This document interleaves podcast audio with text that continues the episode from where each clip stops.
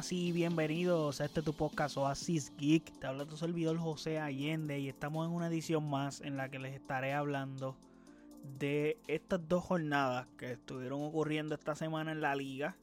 So, sí, hubieron dos juegos. No hubo juego de Champions por la semana. Como pudieron ver en el podcast, no subí episodios en la semana relacionados a, a partidos del Barça. Porque sí, hubo un partido del Barça en la semana, pero fue de liga, que fue el jueves. Y no grabé, honestamente. Pero luego les explico. Pero antes de pasar a todo lo que estaré hablando relacionado a lo que estuvo pasando con la liga, no olviden seguirme en nuestras redes sociales como AsiKisPR, Facebook, Twitter e Instagram.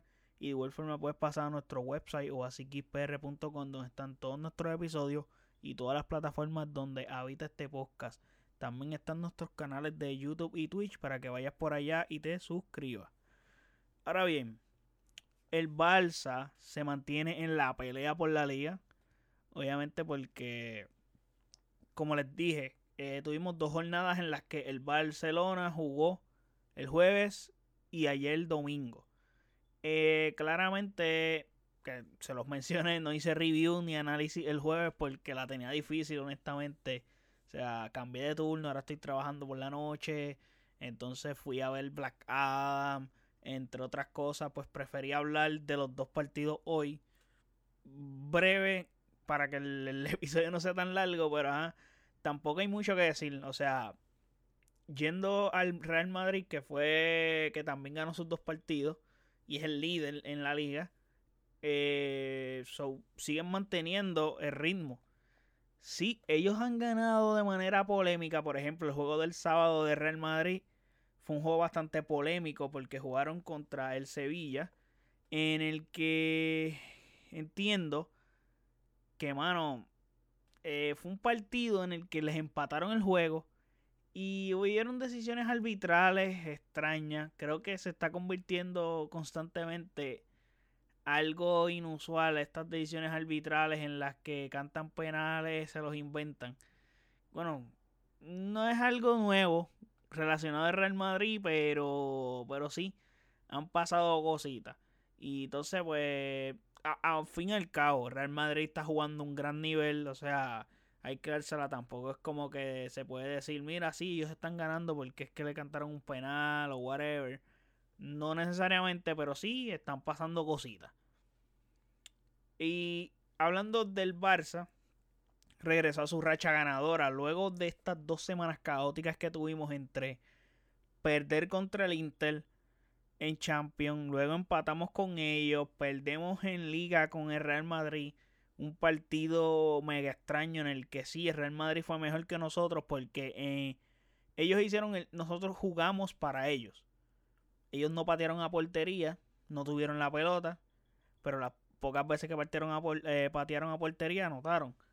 Y nosotros cuando tuvimos opciones de competir en el partido, hubieron decisiones arbitrales que no nos apoyaron, whatever, y se nos fueron del otro lado. Pero no voy a seguir con ese tema. Hay que decir, eh, mano, el Barça jugó contra el Villarreal, recibió el Villarreal. Yo tenía mucha fe en el Villarreal, decía, este equipo va a ser esta temporada un gran equipo por plantel.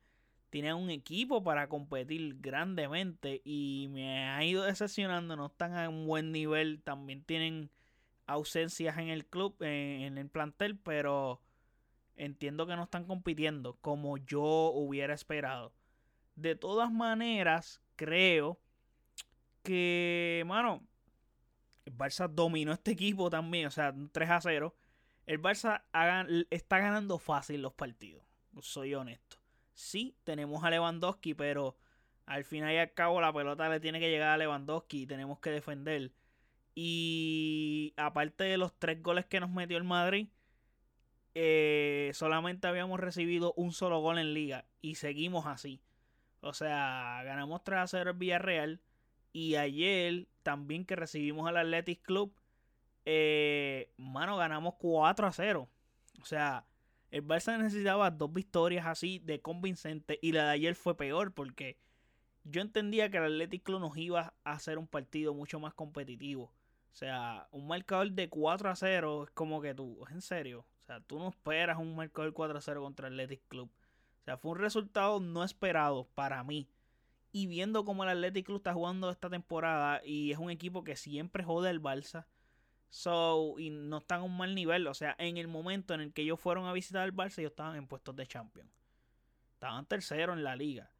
Y obviamente, tercero o cuartos. Obviamente, esta derrota, pues, los va a bajar en la, en la tabla de posiciones. Pero mano, ¿qué les tengo que decir? aparte, Ernesto Valverde está de director técnico en el Athletic Club, que regresó a dirigirlo. Un ex director técnico del Barça, que pues, ajá. Él, él fue, él dijo, voy a jugar un partido atrevido y voy a ir con honor a jugar al Barça. Y le sale el tiro por la culata porque no, no le salieron las cosas. Pero yo esperaba un partido más peleado, definitivamente. O sea, este partido fue literalmente un trámite para el Barça. Tengo que decir, mira, el Barça salió y hay una cuestión interesante en este 11 inicial porque antes de hablar del 11 inicial del Atlético Club, del el 11 inicial contra el Villarreal, que fue el partido del jueves, jugamos con, o sea, con Ansu Fati y Ferran. Fue muy interesante salir con estos dos jugadores, especialmente Ferran, porque Ferran está adquiriendo ya confianza. Anotó un gol en ese partido. Y Ansu Fati también anotó un gol. Entonces, vemos que creo que son jugadores que tienen mucho más gol. A diferencia de cuando están Rafinha y Dembélé. ¿Por qué? Porque Rafinha y Dembélé juegan, pero uno de los dos se tiene que sacrificar de la posición. Porque Rafinha tiene que jugar por derecha, porque creo que él se afecta mucho más jugar por la izquierda que Dembélé. Pero los dos son mejores jugando por derecha, se sienten mucho más cómodos. Y es un problema ese asunto. Entonces, cuando tienes a Ansu Fati y a Ferran, también Ferran es mucho más cómodo por derecha, pero Ferran te trabaja mucho mejor la izquierda. Y no tiene tanto inconveniente en ese sentido. Pero Ansu Fati juega por izquierda, está cómodo. So, I don't know.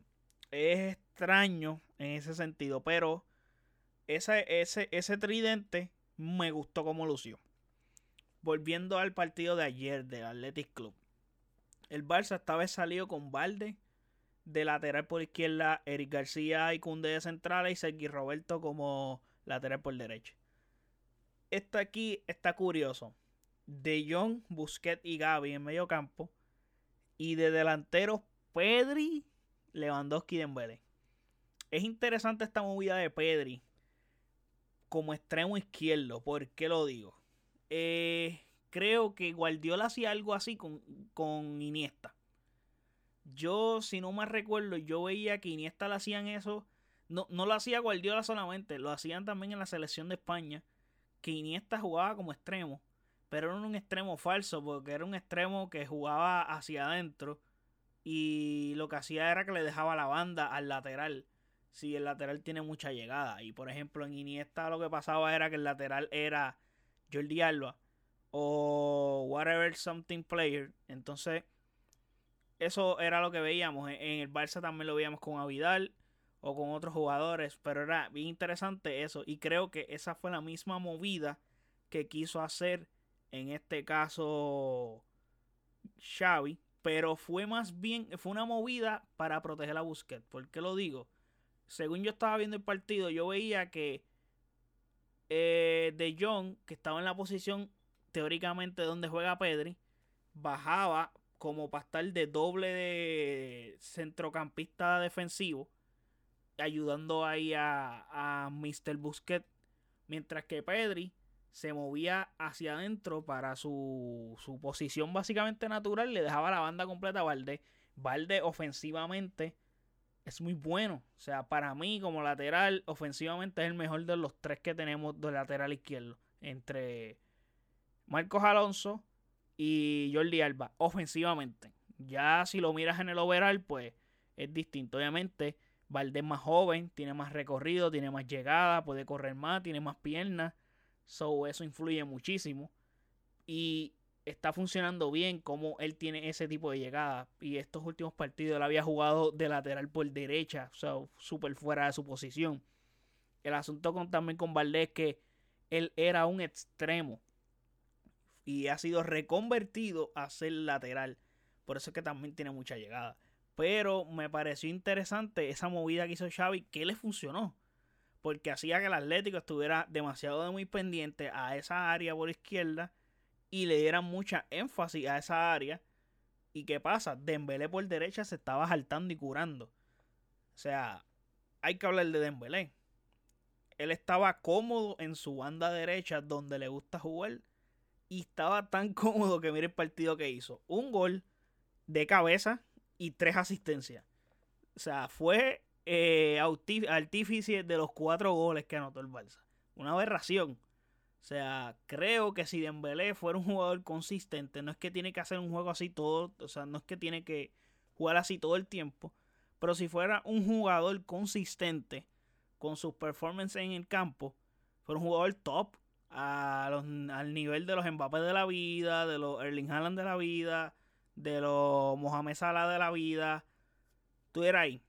¿Por qué? Porque, mano, él tiene la capacidad de jugar como un crack. O sea, él es un crack. Lo que pasa es que no, no es consistente. Y también es como que lo están poniendo en posiciones no muy cómodas porque está jugando constantemente por la banda izquierda. Y cuando ya está mamado de jugar por la banda izquierda, casi a finales del juego, lo ponen por la banda derecha. Y ahí es que está la complicación también. O sea, el asunto el juego, entonces, súmale que también el rival nos dio partido para jugar. O sea, en 10 minutos resolvimos esto. En el segundo tiempo, el Barça bajó la intensidad bien brutal y mantuvo el resultado. O sea, en 10 minutos anotamos 3 goles. Y con todo eso anotamos un cuarto gol en el segundo tiempo que estábamos con intensidad súper bajita. Pero, obviamente, eh, el Athletic Club pues la puso fácil, como les dije, Ernesto Valverde fue atrevido y quiso hacer una presión alta al Barça y una presión alta a nivel me voy volcado hacia el frente. ¿Y qué pasa cuando hago eso? Pues el Barça tiene chances de poder jugar, de poder mover la pelota, se abren muchos espacios porque el rival está al frente, no está hacia atrás encerrado. Los equipos difíciles para el Barça son los que juegan defensivamente, los que se tiran para atrás, a esperar esos equipos, pues obviamente nos hacen la vida cuadrito. ¿Por qué? Porque hay que estar descifrando y buscar la manera de cómo anotarles. Porque no salen a, no, salen a jugar fútbol, salen a defenderse. Entonces, como cuando tú vas un, a boxear y tú vas a pelear con un tipo que su fin en la pelea es durar los 12 rounds sin que le den. Pero el tipo no suelta ni un puño. Entonces, si él no se quita los guantes de la cara, ¿cómo tú lo puedes contragolpear? ¿Cómo tú lo puedes atacar si está todo el tiempo cubriéndose? Pues básicamente es como que bien similar cuando un equipo que tenemos la definición muy clara, o sea, Atlético de Madrid juega así, o sea, juega completamente a la defensiva. O sea, el partido de este fin de semana Atlético de Madrid ganó 2 a 0. Fue un partido así mismito.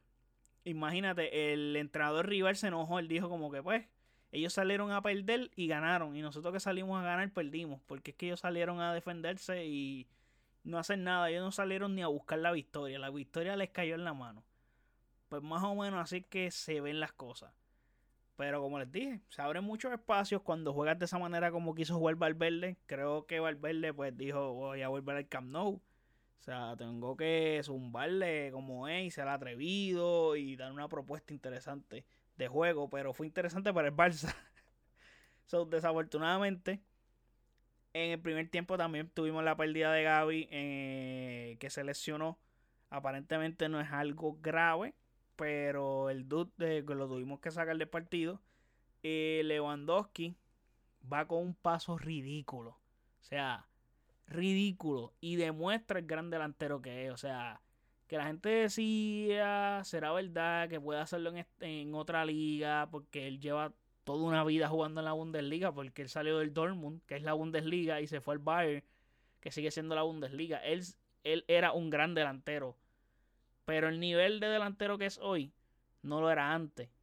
Obviamente sí, el nivel de delantero que hoy pues se, se convirtió en ese delantero hace tres o cuatro temporadas atrás. Que es que él está a este nivel, pero él ha mantenido, él siempre ha sido un buen goleador en el que lleva siendo el pichichi de la Bundesliga como hace 5 o 6 años corrido. Una barbaridad así. So, a pesar de su edad, que tiene 34 años, parece un jugador que está en su prime. O sea, es ridículo. También está motivado, tiene un nuevo reto, un nuevo club. So, está pompeado y, está comprometido con el equipo, es un gran líder y eso es algo que es una mentalidad que nos hacía falta en el club, ya que la perdimos con Messi. So, eso está muy bien y son muchos jugadores jóvenes los que tenemos. So, necesitábamos un jugador como este, ya que los que deberían de ser líderes como Piqué, eh, pues no están como que no están puestos para equipo, no están muy comprometidos, no están muy puestos en la vuelta. Pero eso es lo que pasa. Entonces, el Barça eh, le da la pelota a Lewandowski, de espalda a la portería. Y este tipo es un monstruo. O sea, se gira y hace cosas brutales. O sea, la nota y, lo ha, hecho muchos goles así. Recibe la pelota de espaldas a portería, se voltea y gol. No hay break. Pero ya, parando de hablar de Lewandowski, hay que hablar de la liga per se. Creo que viendo cómo va la liga y lo fácil que están ganando el Real Madrid y el Barça. Porque honestamente ellos están ganando los partidos, pero bueno, creo que el Real Madrid ha pasado un poco de más trabajo con sus rivales en la liga. Pero al final y al cabo, o sea, porque el Barça lleva goleando a todo el mundo. O sea, el Barça le mete a todo el mundo dos y tres y cuatro goles en liga menos al Real Madrid, que fue el equipo que no le pudimos anotar, y al Rayo Vallecano, que fue el primer partido. Después de ahí, todos los partidos, el Barça ha anotado tres o más goles. En todos, en todos. Y lo más cabrón es que el Barça solamente ha recibido un solo gol en todos esos, menos los tres que recibimos contra el Real Madrid. Pero aparte de, con todos los demás rivales, no nos han anotado goles. So, estamos a un nivel altísimo en liga. Y creo que la liga se va a definir más por los puntos que dejen de ganar el Barça o el Real Madrid en un desliz que hagan, que va a pasar en algún momento de la temporada, porque este arranque de temporada ha sido brutal para los dos equipos. O sea, siendo hasta mejor que el del mismo Manchester City, por darles un ejemplo, porque Erling Haaland está llevando, o sea, el City está jugando como está, pero tienen a Erling Haaland. O sea, el tipo es un monstruo también, tiene 17 goles una cosa así como en 11 juegos. So, eso también cuenta. Pero al Barça nos queda un partido, hablan, terminando ya de eso de liga, y el próximo partido, que es el importante como tal, de Champions, que es contra el Bayern. Este partido está bastante condicionado por el hecho de que puede ser que antes de que vayamos a jugar ese partido el miércoles, eh, ya sepamos si estamos eliminados de la Champions o no porque Victoria Pilsen visita al Inter antes, o sea, horas antes. So, justamente cuando se acaba ese partido empieza el del Bayern y el Barça. So, creo que ya vamos a saber eso. Y eso puede condicionar el partido. El Bayern va a jugar, va a tener muchas bajas. Manuel Neuer no va a jugar, Leroy Sané no va a jugar. Son, son muchas bajas que es una gran oportunidad de todas maneras, es un partido que hay que ganar porque debemos de quitarnos ese cuco de encima de, siempre perder con el Bayern. por lo menos ganarles uno. Aunque no valga. Pero ganarles uno creo que sumaría a, al equipo como anímicamente al equipo. Eso sería muy interesante eso. Pero ya sabremos qué va a pasar antes de. So, vamos a ver qué pasa porque, pues, bueno, eh, el Inter, nosotros dependemos completamente del Inter. Ah, claramente hay que ganarle al, Bayern. Pero si el Inter pues, ya gana su partido contra el Victoria Pilsen, no hay nada que hacer. No hay nada que hacer. Pero vamos a ver qué pasa el miércoles. Y en caso, por lo menos esta es mi opinión. En caso de estar eliminados, que la probabilidad para mí es más del 50% de que nos vamos a eliminar de la Champions porque como repito, no dependemos del Inter, no de nosotros mismos. Sí, tenemos que ganar nuestros partidos, pero ganar los dos partidos no nos asegura nada. Seguimos estando eliminados. Actualmente, matemáticamente estamos eliminados. Pero nada, en caso de estar eliminado, que esta es la opinión que tengo sobre este tema, iríamos a la Europa League y creo, creo que en esa competición el único resultado aceptable para Xavi y para el Barça es ganarla. Creo que no hay manera de, viendo cómo está este plantel conformado y cómo está este club conformado, no hay forma de que el Barça vaya a la Europa League y no la gane. mínimo tienes que llegar a la final. Si acaso, si quieres bregar y dar el brazo a torcer y no ser tan exigente. Pero el Barça es un club de exigencia. Entiendo que en la Europa League hay que ganarla. ¿Por qué? Porque el año pasado le exigieron ganar la Europa League al Barça. Y no teníamos el club que teníamos este año. O sea, no teníamos la plantilla de esta temporada. Que es mucho mejor. O sea, la plantilla de esta temporada era una plantilla que mínimo se estimaba que fuéramos a los cuartos de final de la Champions League. Y al paso que estamos, pues no vamos a pasar la etapa de grupo.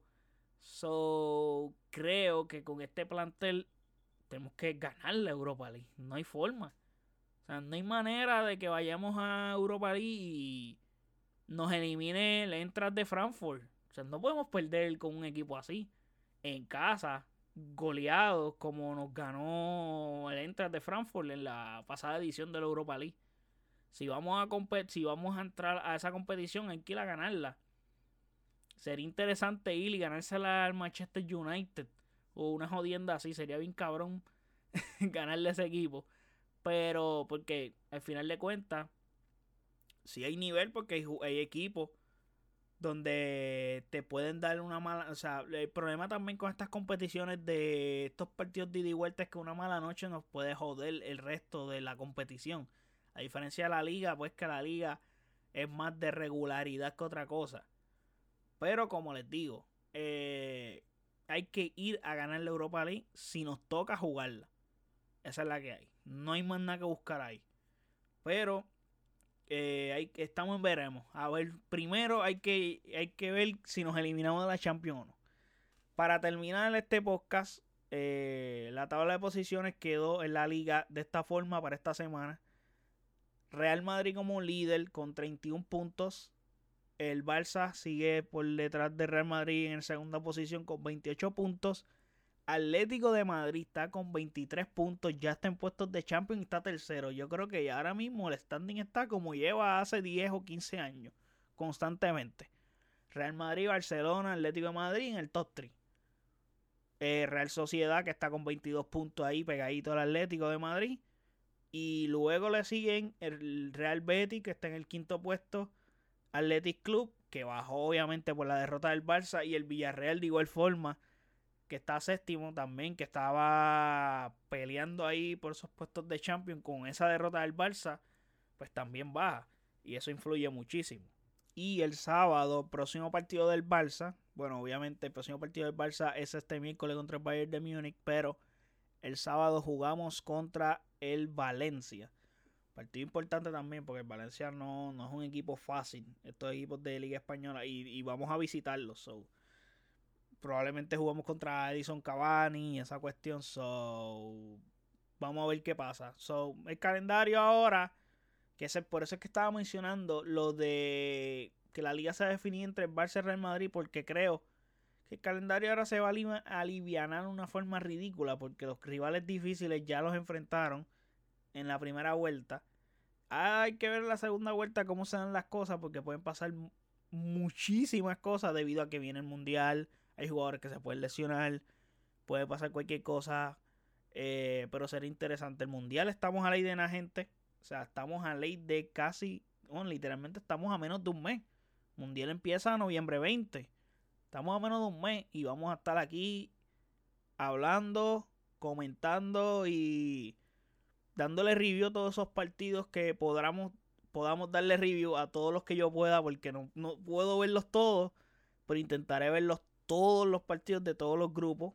Si acaso, pues sigo los partidos de los equipos así que más me importen o más me interesen. Eso sí, trataré de no perdérmelos. Pero trataré de tenerle el contenido ahí al día del mundial porque es una época bien bonita en la que cada cuatro años es bien disfrutable, especialmente para mí, para todos los fanáticos del fútbol. Y yo, pues para los que no saben, un mundial de fútbol fue el que me hizo este cogerle gusto a este deporte y querer aprender de él y hacerme fanático del deporte. Luego de un mundial que estoy bien seguro que fue del, fue del mundial de Alemania 2006, fue que luego visité los clubes y dije, en el club del Barça está Ronaldinho Gaucho, que es mi jugador favorito porque es el jugador que más me impresionó y el jugador más impresionante que había visto mis ojos hasta ese momento. y me casé con el Barça. Luego llega el otro para mí mejor jugador que mis ojos han visto, que es Leo Messi, y está en el Barça. So, para mí fue magnífico eso. Así que nada, espero que les haya gustado este episodio, gente. Eh, nada, hasta la próxima. Eh, gracias por el apoyo. Y no olviden seguirme en nuestras redes sociales como AsiKisPR, Facebook, Twitter e Instagram. Y de igual forma puedes pasar a nuestro website o asikispr.com donde están todos nuestros episodios y todas las plataformas donde habita este podcast. De igual forma están nuestros canales de YouTube y Twitch para que vayas y te suscribas por allá. Así que nada gente, hasta la próxima. Gracias por el apoyo. Bye.